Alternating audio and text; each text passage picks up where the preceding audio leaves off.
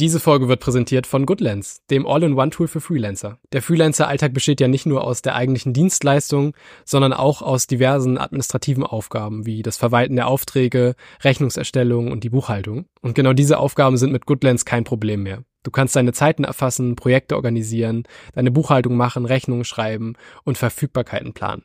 All diese Dinge zentral an einem Ort und optimiert für Freelancer. Statt für jede dieser Aufgaben jetzt eigene Tools zu verwenden, die dann nicht untereinander kommunizieren, kannst du mit Goodlands wirklich einen ganzheitlichen Workflow umsetzen. Das Tool begleitet dich wirklich vom ersten Angebot bis zur Versteuerung deines Umsatzes und gibt dir den kompletten Durchblick über dein Freelancer-Business. Zum Jahreswechsel kannst du Goodlands drei Monate kostenlos testen mit dem Gutscheincode Freelancer Podcast. Alle Infos und Links auch nochmal in den Show Notes. Und jetzt geht's los mit der Folge. Willkommen zum Freelancer Podcast. Hier erwarten dich Interviews, Stories und Tipps für deinen Freelancer-Alltag. Moderiert von Yannick Kron. Mein heutiger Gast ist Aaron Nurbaksch. Aaron ist Datenschutzexperte und wir haben uns über die häufigsten Fehler unterhalten, die Freelancer im Datenschutzbereich so machen, sei es jetzt auf der eigenen Website, was Cookie-Banner oder äh, die Einbindung von externen Inhalten betrifft.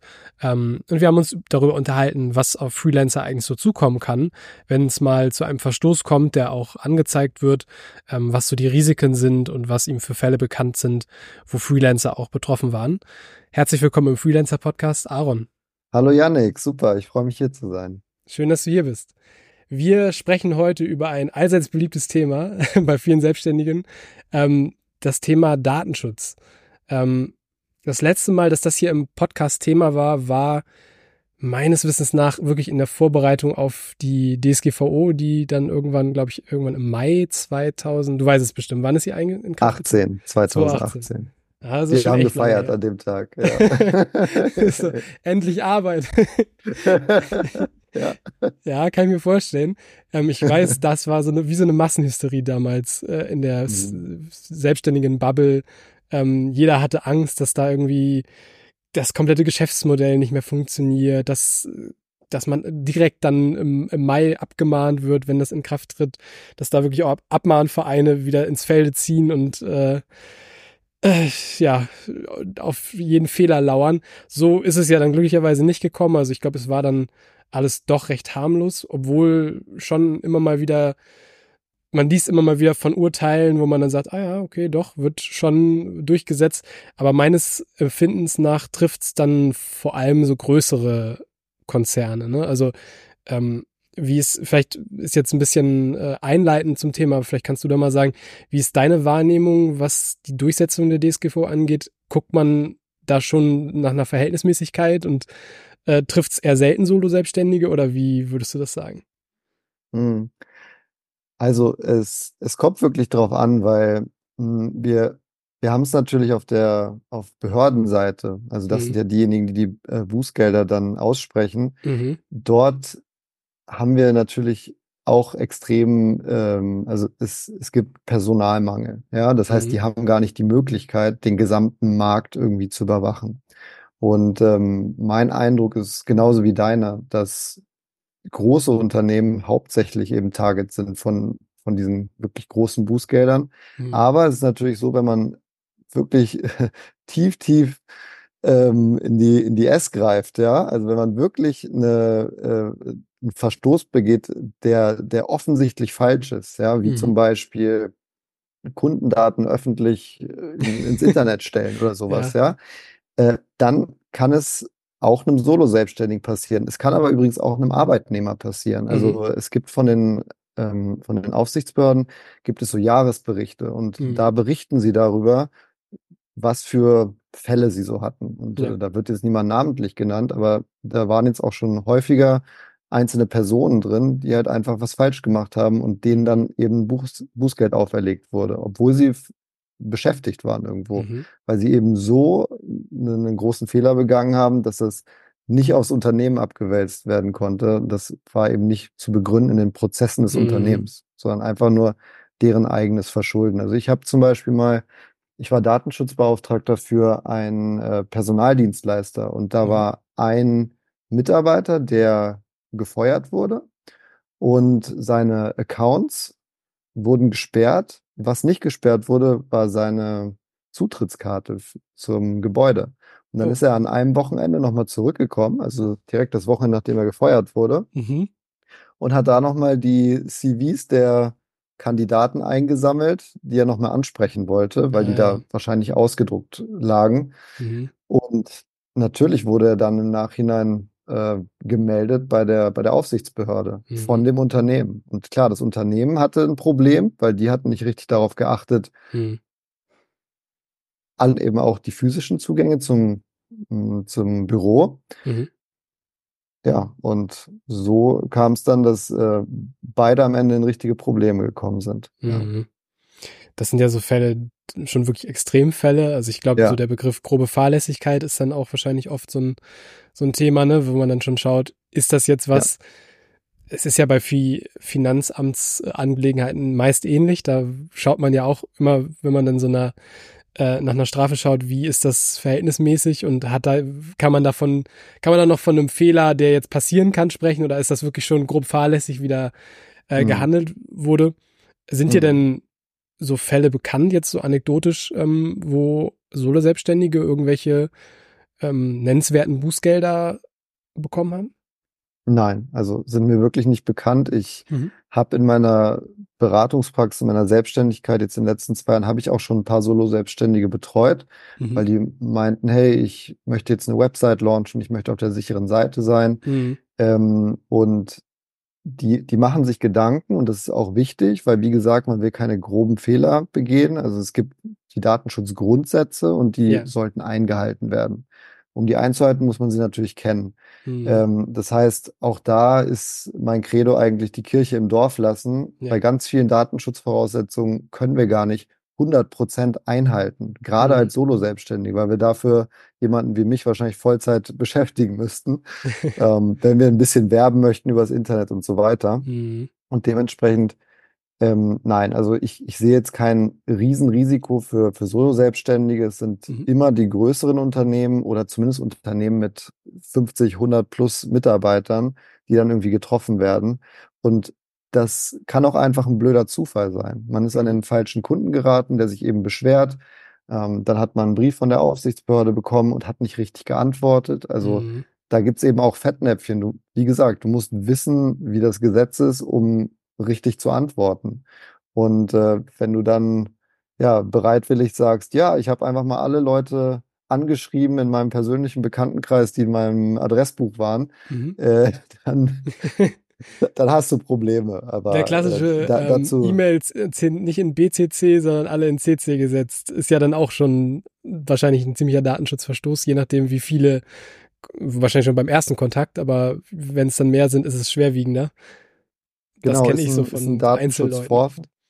Ja, ja, genau, ist, ist ein Datenschutzvorfall. Mhm. Und äh, dann muss man prüfen, ob der quasi meldepflichtig ist, je nachdem, was für ein Risiko besteht. Also ja. angenommen, ähm, mir ist es passiert, ich war in so einer Immobilienmaklerliste und mhm. war dann plötzlich mit 400 anderen Leuten auf einem Verteiler mhm. und äh, habe ihn dann darauf hingewiesen, dass er einen Datenschutzverstoß vollzogen hat und er solle doch mal bitte prüfen, was das für ein Risiko jetzt nach sich trägt, weil eventuell müsste er das melden. Also ich wollte mhm. ihm quasi helfen eigentlich. ähm, und klar, bei einer, bei einer Immobiliendienstleistung ist jetzt der, was ist der Mehrwert? Diese anderen 400 Leute wissen, dass ich auch interessiert bin an einer mhm. Wohnung vielleicht, an einer Mietswohnung. Ja. Nicht so das große Ding. Jeder muss irgendwo wohnen. Mhm. Wenn ich aber irgendwas Sensibles im Internet bestellt habe oder mhm. vielleicht äh, geht es um meine Parteizugehörigkeit, ja, und äh, meine Partei äh, legt plötzlich offen, dass ich da im Verteiler bin, dann könnte das ein Verstoß sein, der eben meldepflichtig ist, weil ein, mhm. weil ein Risiko für, für meine Grundrechte entsteht. Mhm. Und äh, das ist eben die nächste Sache, wo man dann eben aufpassen sollte und äh, gut nachdenken sollte, okay, ist das jetzt was Bedrohliches? Mhm. Vielleicht sollte ich melden. Und für die Meldung hat man übrigens auch nur 72 Stunden ab bekannt werden. Mhm. Ich glaube, da sind viele Unternehmen auch gar nicht geschult, dass sie das melden müssen, wenn sowas passiert. Ne? Also das Bewusstsein dafür, dass das erstmal da ist, auch gerade bei, das sind ja dann meistens eher vielleicht ähm, Angestellte oder Leute, die jetzt nicht jeden Tag mit diesen Dingen zu tun haben, ähm, die dann überhaupt dieses Bewusstsein dafür haben müssten, dass da ein Fehler begangen wurde, den man melden müsste überhaupt. Mm, genau, da, dafür gibt es in Unternehmen meistens sogenannte Richtlinien. Und in den Richtlinien wird das erklärt und im besten Fall wird das den Mitarbeitern direkt am ersten Arbeitstag ausgehändigt. Die lesen das fleißig und wissen es dann. Oder im Zweifel wissen sie, okay, ich kann mich an jemanden wenden, Mhm. der mir diese Fragen direkt beantworten kann. Uns wurde immer nur eingetrichtert, äh, Rechner sperren, wenn man den Arbeitsplatz verlässt. Das war immer sehr Ja, wichtig. sehr wichtig. Ist es. Da gab es dann allerdings auch immer so entsprechende äh, Strafen der Mitarbeiter, wenn man das mal vergessen hatte. Ja, bei, bei uns war es auch so. Wir haben, wir haben das Kuchenversenden genannt. Also wenn quasi einer, das war in der Datenschutzkanzlei, in der ich gearbeitet habe. Und Mhm. wenn, wenn uns das passiert, ist das natürlich echt schlimm, weil wir sollten Ja. das Bewusstsein haben. Ja. Und dann hat sich ein Kollege an den Computer gesetzt und hat in den ähm, Firmenverteiler geschrieben, Aaron kauft Kuchen für alle. Das war immer peinlich. Also mir ist es einmal passiert, nicht Okay. immer. Ja, weißt du, manchmal denkst du so, ah, kurz den Kaffee, das, das kommt eh keiner vorbei, sieht eh keiner, holst du kurz aus der Küche, ist ein paar Meter und naja, reicht Ja, dann schon und dann aus. erwischen sie dich. Ja, ja. ähm, was ich halt so gedacht habe gerade, ähm, also ist schon mal gut die Info, dass es offensichtlich nicht so häufig vorkommt, dass Solo-Selbstständige von so ähm, Strafen da betroffen sind. Ähm, Mhm. was mir so in den Kopf kam, waren zwei Sachen. Ähm, fangen wir vielleicht mal mit der einen an, so wettbewerbsmäßige Abmahnungen. Das wird ja sicherlich im im Datenschutzbereich genauso gehen, dass wenn man sieht, dass man selber irgendeine Richtlinie umsetzen muss und der Mitbewerber macht das nicht richtig, dass man dann sagen kann, hey du, Abmahnung, weil wir müssen das durchsetzen und wir haben dadurch einen Wettbewerbsnachteil. Das geht wahrscheinlich, ne? Ja, das geht auf jeden Fall und es gibt da immer so Wellen. Die Mhm. letzte Welle, die mir jetzt gerade so einfällt, ist die Google Fonts Welle.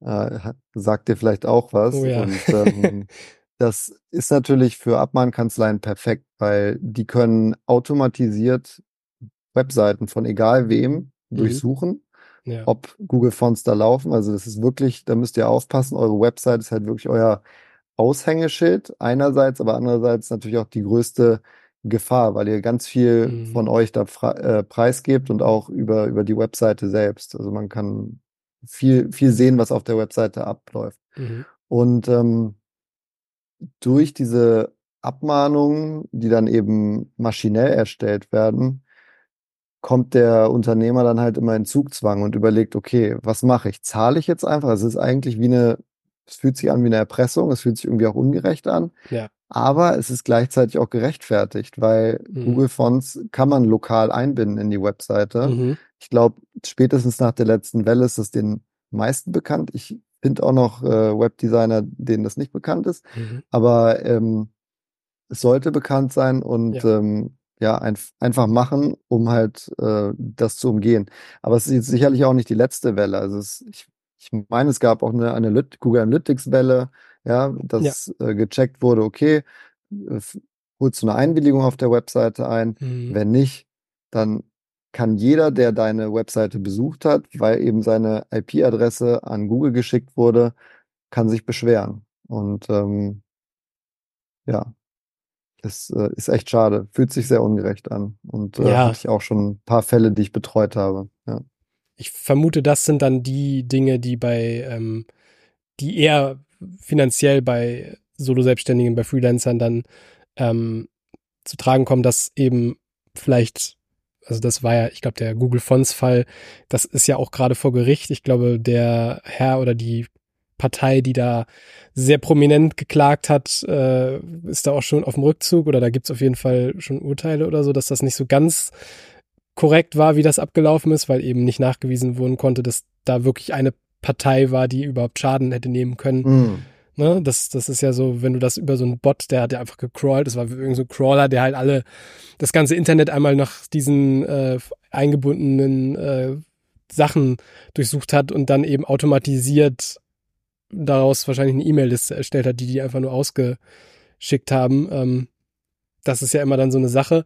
Ähm, aber davon geht wahrscheinlich, wie würdest du das sagen, die, das größte Risiko aus? Also mehr von anderen Parteien, Schrägstrich, gewerbsmäßige Abmahnvereine, ähm, als jetzt von den Behörden selber, die jetzt einen Verstoß feststellen und sagen, hey, wir ähm, drücken dir ein Bußgeld auf oder so, ne? Mhm.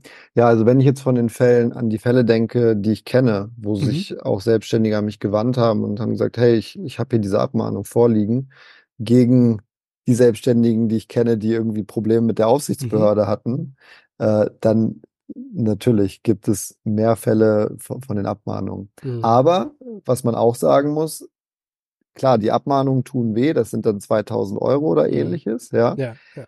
Aber ähm, wenn so eine Beschwerde erfolgreich ist bei der Aufsichtsbehörde und äh, ich ein Bußgeld verhangen bekomme, dann Mhm. sind die Bußgelder natürlich höher. Also Ja. die treten wahrscheinlich seltener auf, Mhm. schmerzen dann aber umso mehr. Ja. Mhm.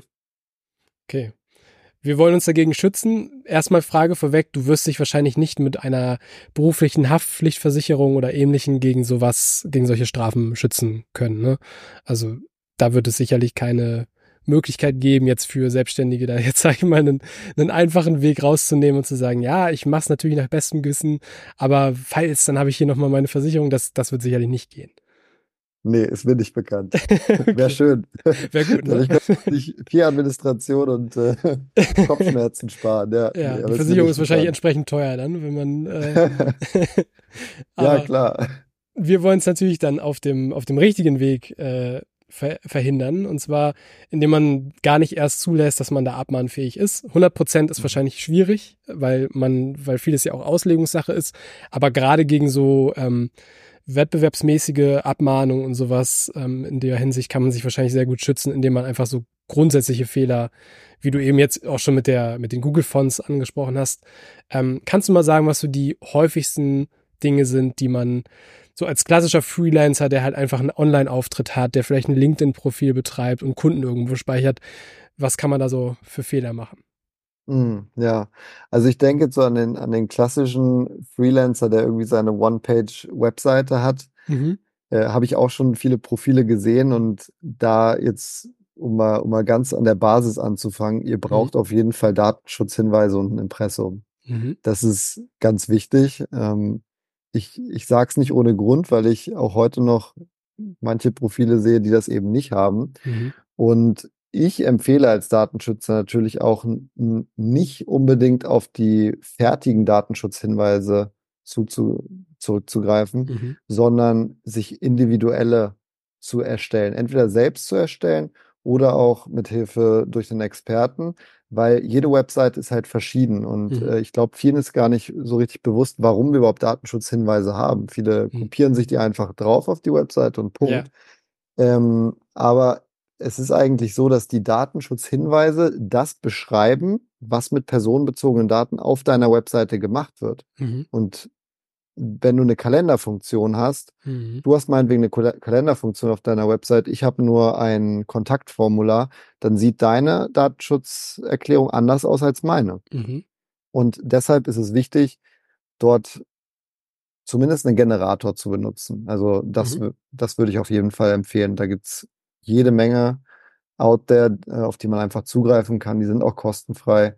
Vielleicht ein Mhm. bisschen einlesen und dadurch kann man schon recht viel Schlimmes verhindern. Die fragen so die Standardfälle ab, ne? Und dann generieren sie jeweils so Genau. einen Textschnipsel für, weiß ich nicht, Ja. hast du Google Analytics drin, hast du ein Ja. Capture oder so von Google, ja. Ja, genau. Wenn du da aber sehr exotisch unterwegs bist und dir denkst, oh, okay, ich habe da irgendwie doch viele Services und die Mhm. normalen Generatoren decken das nicht so ganz ab, Mhm. dann würde ich entweder gucken, ob ich mir das irgendwo zusammen kopieren kann, Mhm. aber dann muss diese andere Website, wo du das kopierst, natürlich das Teil auch genauso einsetzen wie du. Und Mhm. Das ist immer schwierig zu beurteilen dann von außen. Ist wahrscheinlich eine Ähm, Urheberrechtsfrage dann, ne? Wenn die das selber geschrieben haben und du diesen Absatz einfach kopierst, wäre da wahrscheinlich auch wieder, ist wahrscheinlich gering das Risiko, dass du da Ja, äh, also klar, mit kopieren meine ich jetzt nicht äh, umschreiben meinst du äh, dann eher. Ctrl C, sondern sich inspirieren lassen, auf jeden Fall. Da gibt's ja entsprechend mit Ja. ChatGPT sehr gute Möglichkeiten vielleicht. Man muss Stimmt, wahrscheinlich ja. inhaltlich nochmal prüfen, ob da dann nicht irgendeine Scheiße rausgekommen ist, ne, wenn dann ChatGPT so einen Text umschreibt, aber ja, Auf jeden Fall, ja. okay. Aber spannend, dass du als Datenschützer sagst, das ne, hätte jetzt ja auch sein können, dass du sagst, nee, also ich, äh, dafür musst du auf jeden Fall jemand beauftragen. Ähm, da wäre also mein Einwand gewesen, es ist halt wahrscheinlich für viele Freelancer, die gerade starten, die mit sehr vielen Kosten äh, konfrontiert werden, erstmal so eine Sache, wo wahrscheinlich gerne gespart mhm. wird, ne? Weil mhm. diese Rechtstexte und so können ja sehr teuer werden, wenn sie individuell erstellt werden.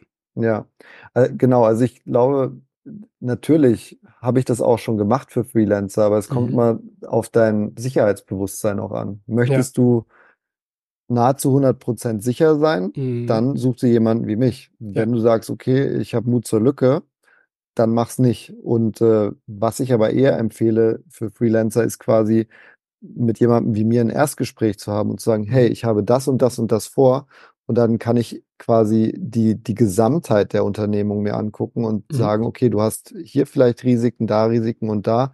Mach doch da, diese paar Schritte mal, um dann quasi 90 Prozent deiner Risiken abzudecken. Mhm. Ja, also so eine Art Quick-Check. Aber das, ich meine, Freelancer sind ja, sind alle verschieden und es kommt, glaube ich, auch darauf an, in welcher Branche du unterwegs bist. Ähm, ja. Und entweder hast du da viel Sicherheitsbewusstsein mhm. oder eben nicht.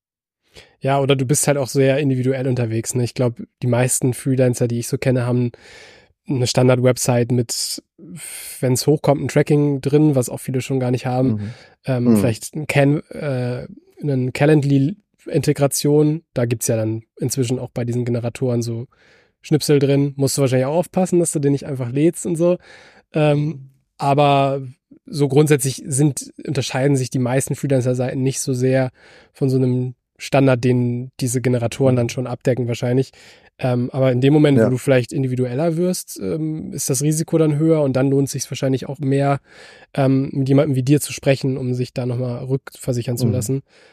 Mhm. Ich glaube, eine gute Unterscheidung ist auch, bist du im B2B oder im B2C-Bereich unterwegs? Mhm. Und was machst du dann auch mit deinen äh, mit, mit deinen Endkunden. Ja, mhm. also zum Beispiel ein Personalvermittler, der jetzt allein unterwegs ist, der enttäuscht auch gerne mal seine Kandidaten, ja, mhm. weil sie vielleicht den Job nicht bekommen haben. Ja. Und äh, dann würde ich das auf jeden Fall mehr empfehlen als äh, einem IT-Berater, der irgendwie nur große Konzerne äh, berät und vielleicht ein paar Firmenkontakte speichert. Du meinst, weil das Bedürfnis da höher sein könnte, der Individuen, die mit, dem Unternehmen zu tun haben, dann irgendwie doch mal was zu finden, womit man die dann anschwärzen kann, oder?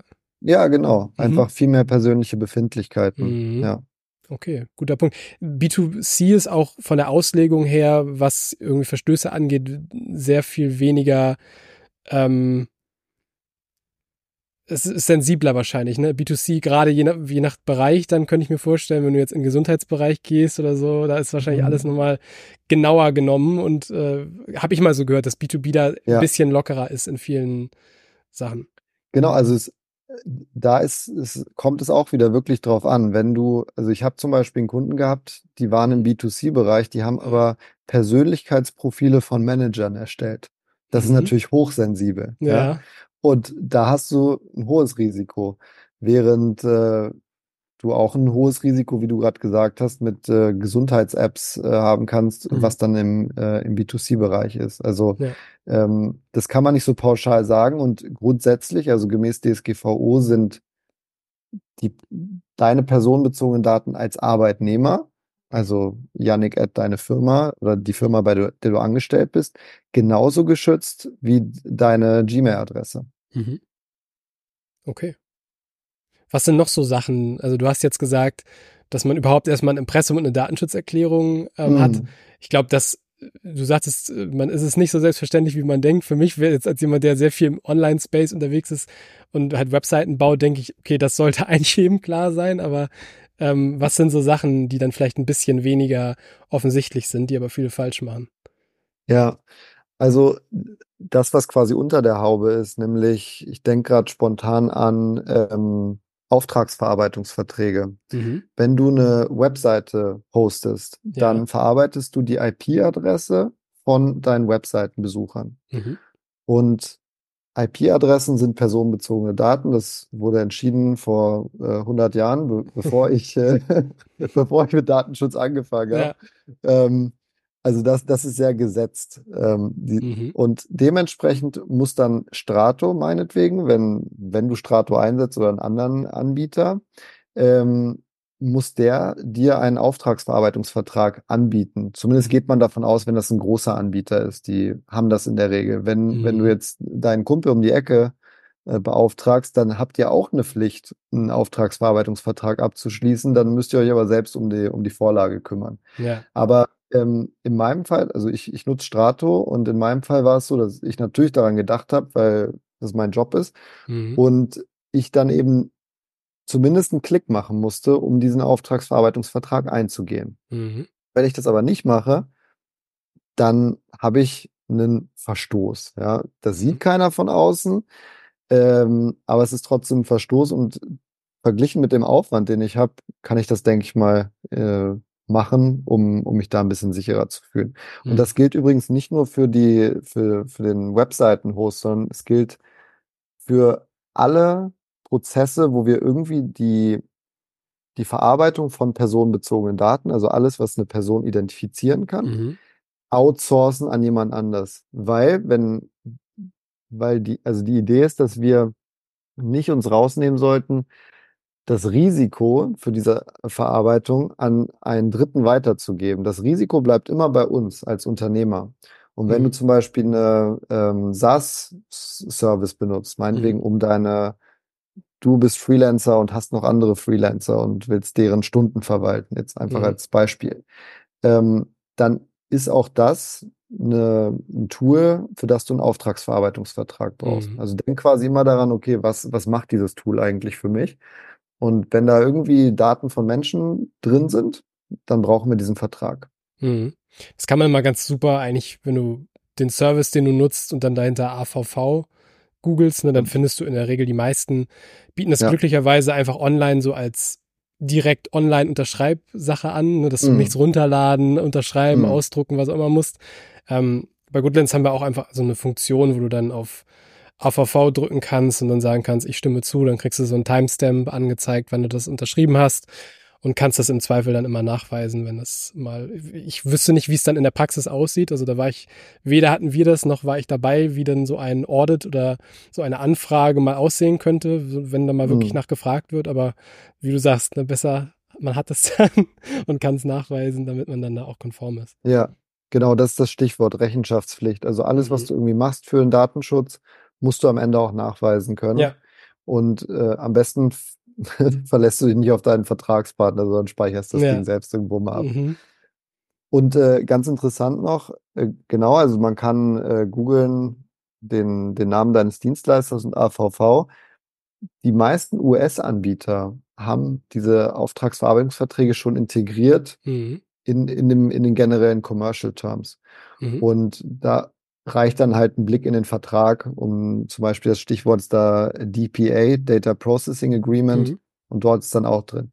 Wenn man jetzt, also angenommen, wir wären jetzt kein Freelancer, wir wären ein größeres Unternehmen, dann mhm. würden wir uns den Vertrag auch nochmal genauer angucken.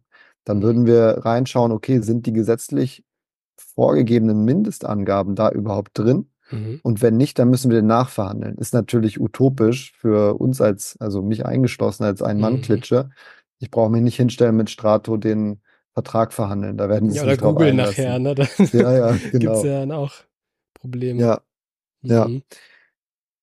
Ja, und äh, also wenn wir bei den USA schon sind, dann würde ich euch auch generell den Tipp geben, wenn ihr irgendwie könnt und wenn da, wenn ihr zwei Tools zur Auswahl habt und ihr sagt, hey, ich bin mir irgendwie nicht ganz sicher, eins aus den USA oder aus sonstigen Drittländern, Indien oder wo auch immer her, und das andere ist aus der EU, dann lasst dem Tool der EU ruhig Vorrang. Also ich mhm. sage nicht, ähm, gebt Funktionen dafür auf, also Funktionalität dafür jetzt einen EU-Anbieter zu benutzen, mhm. aber es ist immer sicherer, einen Anbieter aus der EU zu nutzen, mhm. weil wir hatten bis vor kurzem, also dieses Jahr hat sich die Lage äh, da geändert. Ah, nee, Ende letzten Jahres hat sich die Lage mit den USA geändert. Es wurde ein mhm. neues Abkommen zwischen der EU und den USA geschlossen. Aber wir waren ganz lange, ich meine ein, zwei Jahre, waren wir ähm, in der Situation, dass ganz viele, die meisten Unternehmen US-Anbieter benutzt haben, ja. Daten in die USA geschickt haben, das aber rechtswidrig war. Mhm. Also wir haben auch ganz und, lange das gemieden und wie du sagst, Funktionen mhm. aufgegeben, um zu wenigstens eine EU-Lösung zu benutzen. Mhm. Ist es dieses Privacy Shield, was jetzt ähm, in Kraft getreten ist, was das erlaubt? Das, das Privacy Shield wurde gekippt mhm. durch dieses äh, EuGH Schrems-Urteil. Das mhm. war schon das zweite Mal übrigens. Das war erst, das erste war Safe Harbor, das war das erste Abkommen. Ja. Das zweite Abkommen war Privacy Shield und jetzt ist es das DPF Data Privacy Framework. Mhm. Also neuer Name. Mal sehen, wie lange das hält. Diesmal ist es besser, weil neuer Name und so. Ne, also, nee, eigentlich nicht, weil okay. Schrems hat ja eine Organisation, mhm. also das ist dieser Privacy Lawyer aus, aus mhm. Österreich, der hat eine Organisation, die nennt sich None of Your Business und die haben schon angekündigt, dass sie da extreme Lücken sehen in dem aktuellen. Abkommen mhm. und auf jeden Fall wieder klagen werden. Also wir rechnen eigentlich damit, und das ist auch das, was ich in Konzernen sehe, keiner will sich so richtig darauf verlassen. Und die mhm. sagen, okay, obwohl jetzt dieses Abkommen da ist, machen wir jetzt schon, treffen wir jetzt schon Maßnahmen für den Fall, mhm. dass es nicht mehr da ist. Weil es gibt mhm. noch andere Mechanismen, wie man diese ähm, US-Dienstleister einsetzen kann. Würde ich aber jetzt keinem, keinem ähm, Selbstständigen raten. In der Praxis auch so gar nicht so einfach, ne? Wenn du, selbst wenn du ein YouTube-Video einbinden möchtest, ähm, das sollte man ja sowieso hinter so einem ähm, externer Inhalt Ladebutton packen, dass man mhm. das nicht einfach so lädt, damit da so ein äh, YouTube wird ja die IP-Adresse mit Sicherheit speichern, wenn so ein Aufruf passiert. Ähm, und dann wärst du ja wahrscheinlich da auch schon in so einem Fall, wo du Daten deiner Nutzer an ein US-Unternehmen überträgst, weil YouTube einfach ein Video einbindet, ne? Ja, richtig. Mhm. Das ist auch genau der Google Force-Fall. Also mhm. das, das, ist einfach die, die IP-Adresse und vielleicht auch Nutzungsverhalten des Users werden übertragen an einen Dritten. Ja. Das, das ist schon ein Problem. Und dann, wenn der Dritte auch noch in einem Drittland ist, das nicht abgedeckt ist von so einem sogenannten Angemessenheitsbeschluss wie das Data Privacy Framework, mhm. dann haben also wir dreimal falsch. Problem. ja, genau. Dann, okay. dann, dann gibt's auch keine Ausreden mehr, wenn mal jemand nachfragt.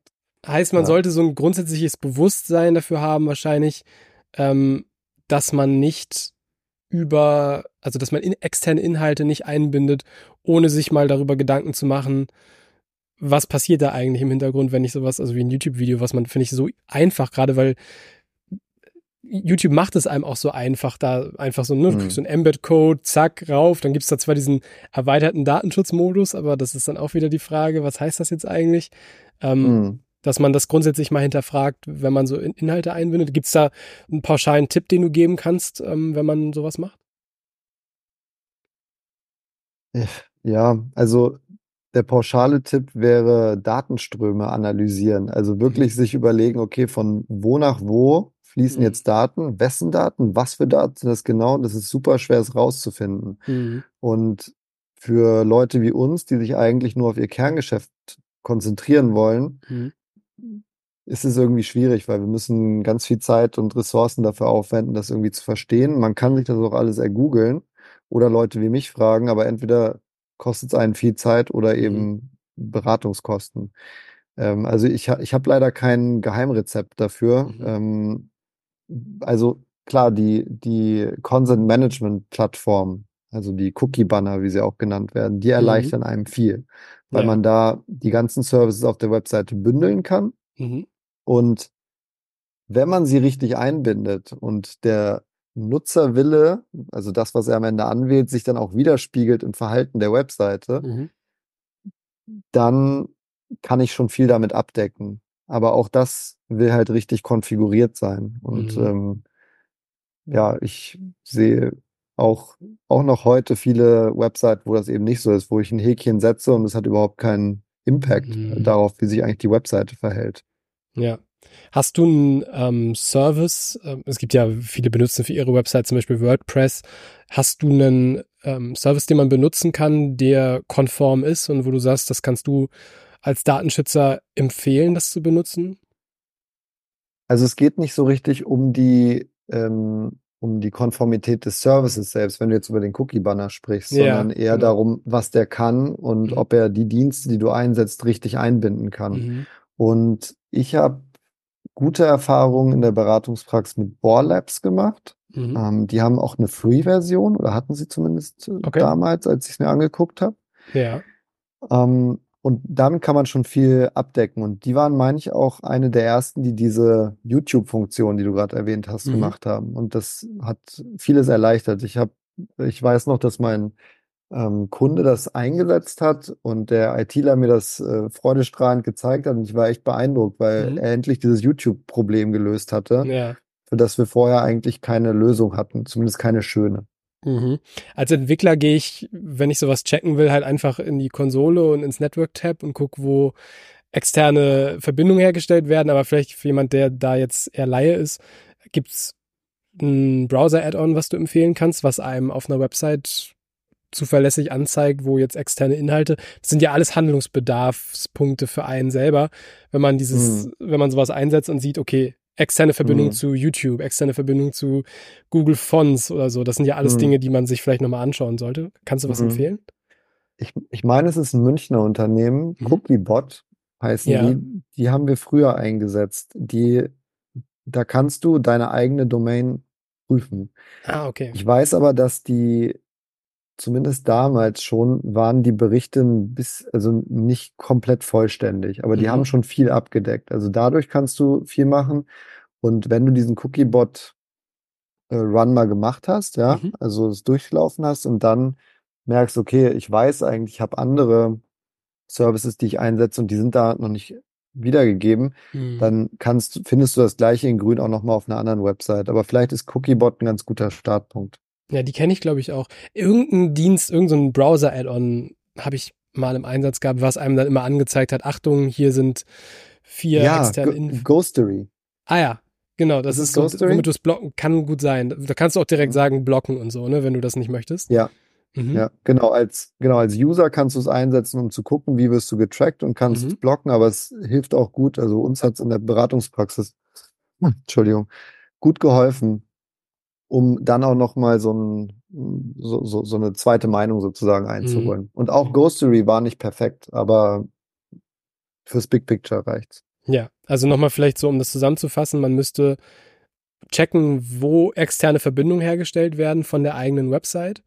Und Mhm. ähm, das sind prinzipiell alles Handlungspunkte, wo man schauen muss, das sollte nicht ohne Einwilligung passieren. Also sprich, wenn jetzt man komplett frisch auf so eine Seite kommt, ohne Cookies und keine Einwilligung gegeben hat, sollten vermutlich keine externen Verbindungen einfach so hergestellt werden. Außer es sind Sachen, es- das ist ja wahrscheinlich das, die, das tricky Ding da dran. Es gibt ja auch Dinge, die man datenschutztechnisch ohne Einwilligung haben darf, wenn sie notwendig sind für den Betrieb. Und da wird's dann wahrscheinlich nochmal ganz, das führt wahrscheinlich zu weit, wenn wir da jetzt noch drauf eingehen, aber Genau, de deswegen ist es schwierig, da das Pauschal, pauschal, ja. zu sagen. Mhm. Aber du kennst dich gut aus. Äh, es ich ist muss, ich muss genauso. ja betreiben. Es sind genauso diese, die sogenannten erforderlichen Dienste. Und ähm, Mhm. da, da ist es gut, das könnte man jetzt äh, juristisch erklären, aber Mhm. so mit, mit Menschenverstand ist es eigentlich so, ihr könnt euch die Frage stellen, das, was ich hier mache auf meiner Webseite, mhm. Hilft das meinem User? Ist das, was er möchte, wenn er meine Webseite besucht? Ja. Oder bringt es nur mir was? Mhm. Und sobald du die Frage beantwortest mit, das bringt nur mir was, Einwilligung bitte. Mhm. Okay. Dann als To-Do-List für die Hörer vielleicht schon mal eigene Website ist wahrscheinlich so der größte Punkt, wo man sich angreifbar macht oder wo man potenzielle Datenschutzverstöße, also ich meine, die meisten Freelancer haben ja beispielsweise keinen ähm, Offline-Kontakt, wo sie jetzt vielleicht Kundendaten abgreifen oder sowas. Äh, meistens hat man diesen Punkt Website, wo die Leute mit einem in Kontakt treten Mhm. können. Mhm. Ähm, also da mal checken, ob man externe Inhalte einbindet, ob die Datenschutzerklärung vernünftig gemacht ist und auch vor allem auf die eigenen Bedürfnisse gemacht ist ähm, und nicht Mhm. irgendwie vom, vom Competitor oder so rüber kopiert ist und der hat vielleicht irgendwie Calendly im Einsatz Ja. und man selber gar nicht. Das ist auch abmahnbar, oder? Wenn du da was von einem Dienst schreibst, der bei dir aber gar nicht im Einsatz ist. Ich meine da auch mal was gelesen zu haben, dass das dann schwierig wäre. Ja, ja, klar. Also die, die Mhm. Datenschutzhinweise und das meint ja mit, äh, kopiert euch nicht einfach aus einem Generator eine, eine, eine generelle Datenschutzerklärung. Die, die Datenschutzhinweise sollen immer widerspiegeln, was wirklich auf der Webseite passiert. Mhm. Und egal, ob da was fehlt oder was zu viel ist, das ist verwirrend. Das ist nicht mehr transparent. Und wir Mhm. haben eine Transparenzpflicht gegenüber dem User. Mhm. Also in beide Richtungen wirkt es.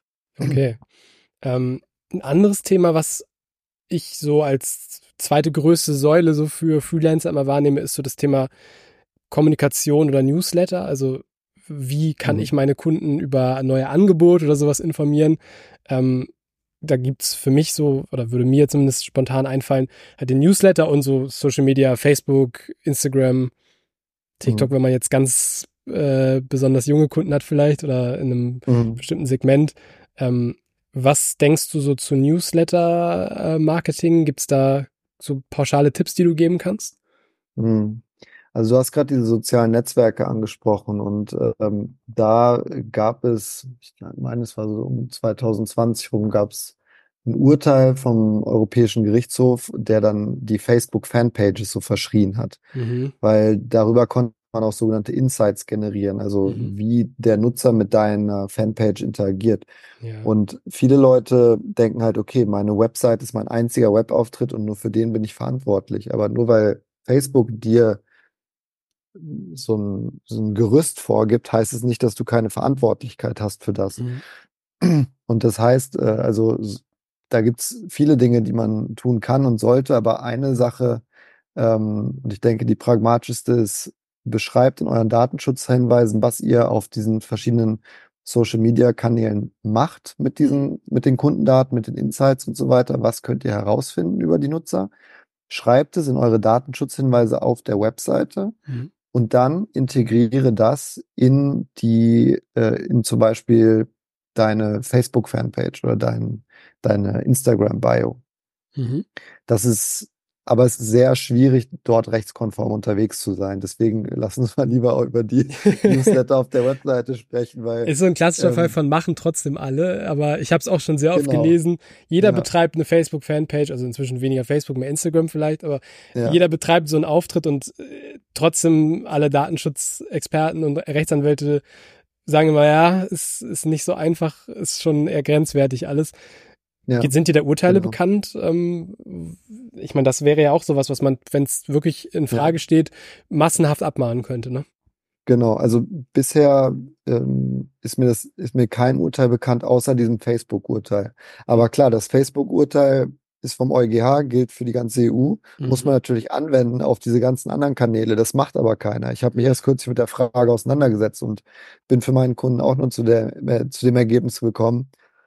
Also äh, bei Facebook, nachdem das entschieden wurde durchs Gericht, dann Angep Anpassungen gemacht wurden durch Facebook, dann hat sich die Aufsichtsbehörde nochmal beschwert, dann wurden nochmal Anpassungen gemacht. Da sind mhm. wir nicht mal gut aufgestellt. TikTok, die sich noch nie mit dieser Frage beschäftigt haben. Datenschutz ist bei wollten. TikTok, glaube ich, generell nicht so ein. ja, also da, da, da, brauchen wir gar nicht, äh, gar nicht drüber zu reden. Also mhm. da habe ich nur gesagt, okay, äh, ich denke, ich soll, ich brauche euch nicht sagen, ich mhm. brauche nicht, euch nicht raten, die Seite zu schließen. Aber ich muss euch sagen, dass es nicht rechtskonform ist. Ist jetzt auch so ein Rabbit Hole, was man jetzt, was wir jetzt auslassen, weil es den Rahmen total sprengt. Ja. Aber interessanter Aspekt so aus unternehmerischer Perspektive ist halt ein massiver Wettbewerbsnachteil, wenn du dann wirklich, also wenn du dich wirklich hundertprozentig konform verhalten willst, ähm, hm. gehst du damit, musst, musst du in Kauf nehmen, dass du nicht wirklich wettbewerbsfähig bist in vielen Bereichen, zumindest wenn du von Social Media Marketing, ähm, gerade auch so ein Thema Retargeting und sowas profitieren möchtest, was ja zum Beispiel im E-Commerce fast unumgänglich eigentlich ist. Ja. Ja, du, du singst da gerade mein persönliches Lied, Janik. Also, weil ich, ich als Datenschützer muss mich ja nochmal dreimal besser ja, daran halten als andere. Und ähm, dadurch denke ich über solche Sachen nicht mal nach. Mhm. Also ich, ich muss noch Klinken putzen, um neue Kunden zu bekommen. Ja. ja, ich kann mir vorstellen, dass du vor allem dann immer so zwischen den Stühlen stehst, weil du an der einen, einem Ohr hast du dann die, du hast einmal den Auftrag, du sollst alles konform machen, aber dann sagt dir jemand aus der Marketingabteilung oder im Sales oder so, ja, aber wir müssen das so machen, sonst können wir keine Kunden haben und so. Und dann sagst du, ja, nee, geht aber nicht. Ja, das ist das Standardargument. Das Standardargument ist, wir verlieren Geld und das andere ist, alle anderen machen es ja auch. Ja, genau. Also ich kann mir auch vorstellen, dass gerade viele größere Anbieter, wenn ich mir so diese großen E-Commerce deutschen Unternehmen angucke, About You, Zalando und so, ich glaube, da ist ganz viel nach meinem Verständnis überhaupt nicht konform, wenn, wenn man sich so auf der Website bewegt, ähm, wo man wahrscheinlich einfach ein kalkuliertes Risiko eingeht und sagt, mhm. aber das Geld, was wir mit dieser Sache mit dieser Newsletter-Geschichte, die wir hier haben oder diesem, wo wir jetzt die Einwilligung vom Cookie-Banner schon so voraussetzen mit dem, äh, wie hast du es genannt, Nudging, ne? Ähm, mhm.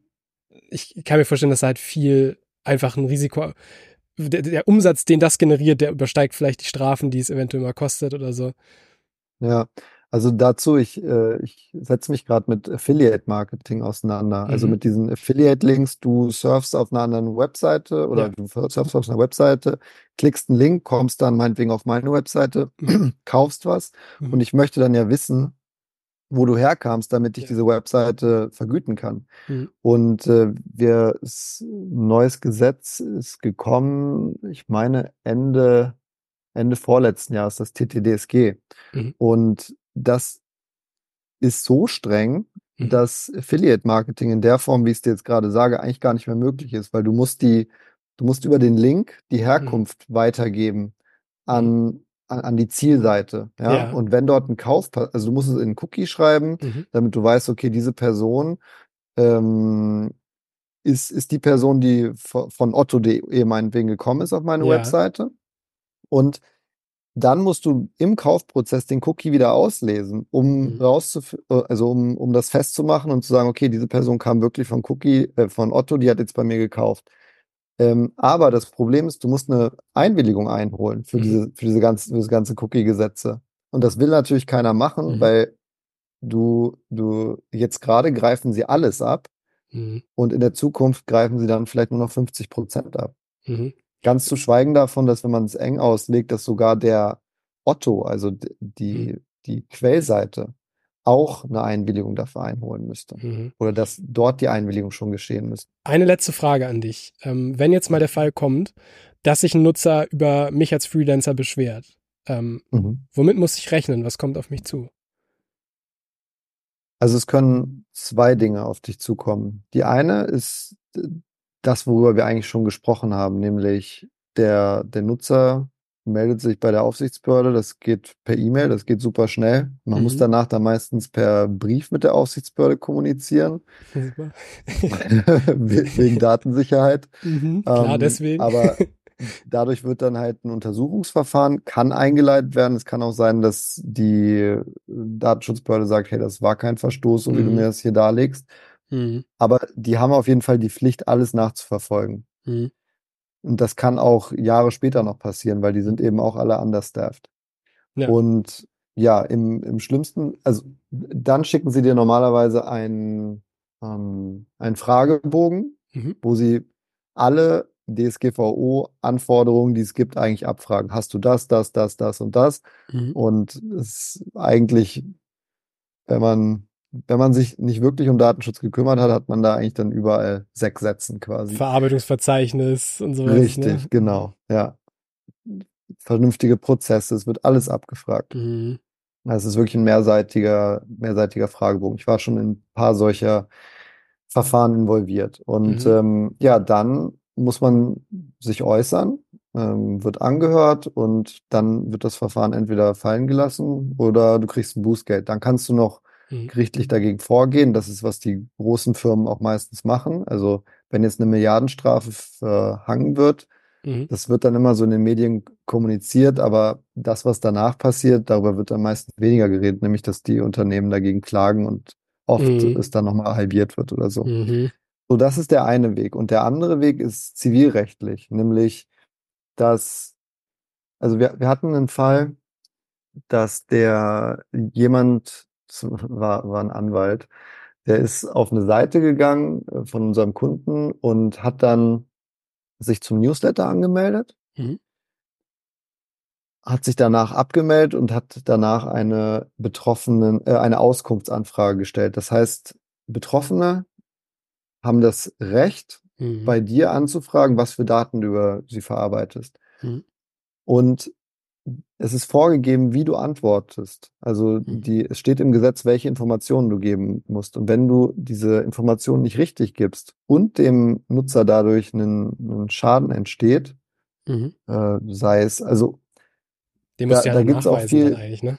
Ja, da gibt's auch viel Rechtsprechung zu. Mhm. Ähm, es ist alles noch nicht so hundertprozentig gesetzt. Es gibt da ganz viele verschiedene Nuancen, aber so die, die Grundregel ist, wenn der Nutzer irgendwie nachweisen kann, dass er dadurch auch einen psychischen Schaden hat, ja, weil er jetzt mhm. Angst hat, dass seine Daten ähm, in, äh, in den USA bei der NSA landen oder sowas und er jetzt irgendwie in psychologische Behandlung muss. Ich mhm. erfinde jetzt irgendeinen Fall. Naja. Dann, dann kann es halt sein, dass, äh, dass ihr eine Schadensersatzzahlung leisten mhm. müsst. Das, mhm. das sind so diese zwei Wege, auf die man sich vorbereiten sollte. Mhm. Nicht unbedingt als Freelancer, äh, wirklich nur im Schlimmstfall. Mhm. Okay. Ja. Was ich so mitnehme, vielleicht als Fazit, ähm, 100 Prozent ist schwierig. Also da müsste man sich schon sehr, sehr intensiv ähm, mit mhm. allem beschäftigen und das sprengt, es ist ja immer so ein, es ist ja mit allem so als Freelancer, du kannst dich ja auch gegen Auftragsflauten und ähm, finanzielle Einbrüche nie hundertprozentig wappnen. Es ist ja immer so ein bisschen 80-20-Regel äh, ist jetzt vielleicht auch der falsche Ausdruck, aber dass man so ein bisschen guckt, was ist verhältnismäßig sozusagen. Ähm, und beim Thema Datenschutz könnte ich mir vorstellen, wäre es sinnvoll als Freelancer, sich diese größten Punkte, die du genannt hast, äh, mit der Website und so, dass man da schon mal alles richtig macht. Ähm, und diese ganz kleinen Fälle, die zwar auch sicherlich, wenn jemand da genug Energie investiert und genug es will, ähm, potenziell problematisch werden können, ähm, ein bisschen vernachlässigt. Ist das, kannst du das unterschreiben? Als Datenschutz, als Datenschutzberater äh, würde ich, würde ich das nicht unterschreiben. äh, aber jetzt mal so als, als generelle Faustregel, mhm. ja, also man muss auch pragmatisch sein. Wie gesagt, beim Datenschutz muss man die Kirche auch mal im Dorf lassen. Mhm. Ja, also für mich ist es immer, ich habe ja auch als Betreiber ein ehrliches Interesse mal abseits der Strafen. Also man muss ja gar nicht immer sozusagen sich von Angst motivieren lassen und dass jetzt irgendjemand kommt und, und da ja. Bußgelder abfangen. Ich habe ja auch ein ehrliches Interesse daran, dass mit Daten vernünftig umgegangen wird. Ähm, mhm. Und ich glaube, das ist vielleicht auch so ein Grundsatz, den man sich, wenn man mit Daten umgeht und wenn man so Sachen aufbaut, fragen kann, wie würde man das selber auch wollen, wie mit den eigenen Daten umgegangen wird, ne? sei es im Newsletter Marketing, wo wir auch gerne so penetrante, wir haben es im Vorgespräch gerade so ein bisschen drüber gesprochen, so Kaltakquise-mäßig, äh, so Follow-up-Mails und so kommen. Äh, ich glaube, vieles kann man da auf jeden Fall schon mal so aus dieser Linse betrachten. Auch wenn ich finde, dass manchmal so die Gesetze nicht ganz an der Realität der technischen, ähm, also an der technischen Realität mhm. gemacht wurden. Ne? Also dass vieles schon eher so aus, so prinzipiell wäre das gut, wenn wir das so machen, aber das spiegelt nicht das Internet und wie wir heute kommunizieren so richtig wieder. So zumindest mal mein Eindruck, auch, auch null. Ne? Es, ist, es ist halt, immer, ich sehe es natürlich auch sehr aus einer Perspektive des Plattformbetreibers, der Interesse hat, sein Produkt zu vertreiben.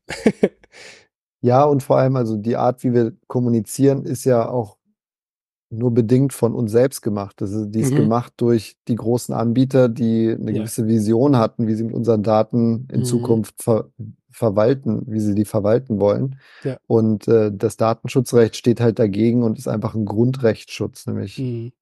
wir haben alle ein Grundrecht auf Privatsphäre. Ja. Und äh, was eben momentan passiert, ist, dass unser Verhalten gnadenlos ausgewertet wird und dadurch wirklich Profile erstellt werden, die uns auch manipulieren und uns mhm. Dinge kaufen lassen, zum Beispiel, die wir nicht wollen. Und wer weiß auch, wo es hingehen könnte. Mhm. Ja, also wenn man in einem anderen Rechtsstaat leben oder in, in keinem Rechtsstaat leben würde, dann können diese Daten auch für andere Zwecke verwendet werden. Und darum mhm. geht es, denke ich, am Ende. Ja, stimmt.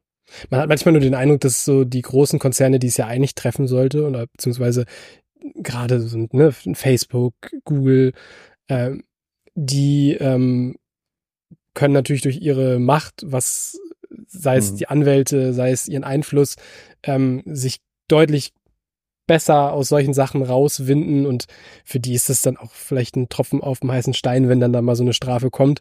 Ähm, ja. Also ja, aber das ist dann eher so eine Frage, wie hoch sind sollten die Strafen sein und wen trifft es verhältnismäßig sozusagen eher. Mhm. Ähm, aber wenn du sagst, das fand ich halt für, den, für die Einleitung ganz interessant, dass du sagst, Solo-Selbstständige sind selten betroffen.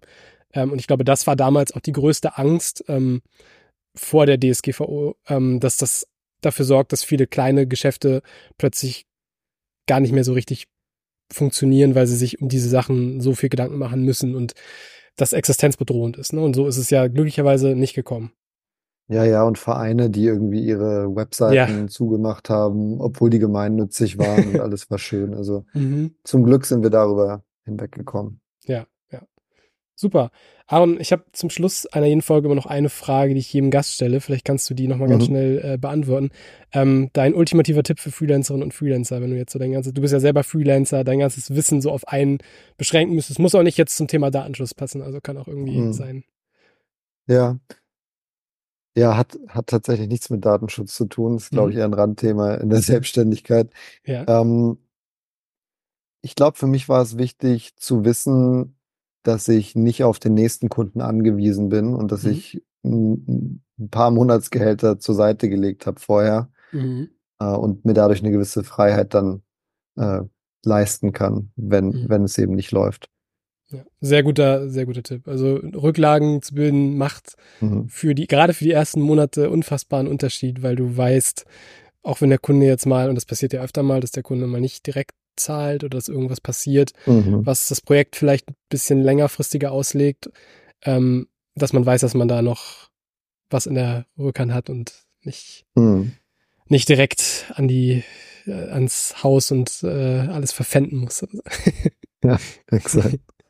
Super. Ähm, wo findet man dich, wenn man mit dir arbeiten möchte? Man findet mich unter viacy.de, V-I-A-C-Y.de. Mhm.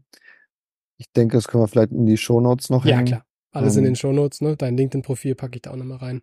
Ich habe auch noch einen ganz interessanten Artikel über Absicherung, wenn man unterwegs ist. Vielleicht für diejenigen, die viel Homeoffice machen oder mhm. äh, Remote arbeiten, können wir vielleicht auch noch dranhängen. Ist vielleicht auch ja. nochmal ein Mehrwert. Ist auch ein ziemlich praktischer Freelancer-Tipp äh, und viele Dinge, die man direkt umsetzen kann. Mhm. Verlinke ich auch. Schickst du mir einfach im Nachhinein und dann findet ihr das Sehr jetzt schön. höchstwahrscheinlich in den Shownotes. Ja. Aaron, ich danke dir. Ich danke dir, Janik. Und wenn ihr euch mit anderen Freelancern austauschen wollt, kommt in unsere nicht datenschutzkonforme Facebook-Community. Die, die, heißt Freelancer Kooperation und Austausch. Ähm, mal sehen, wie lange es die noch gibt. Äh, je nachdem, wenn die Urteile näher kommen, dann vielleicht nicht mehr so lange.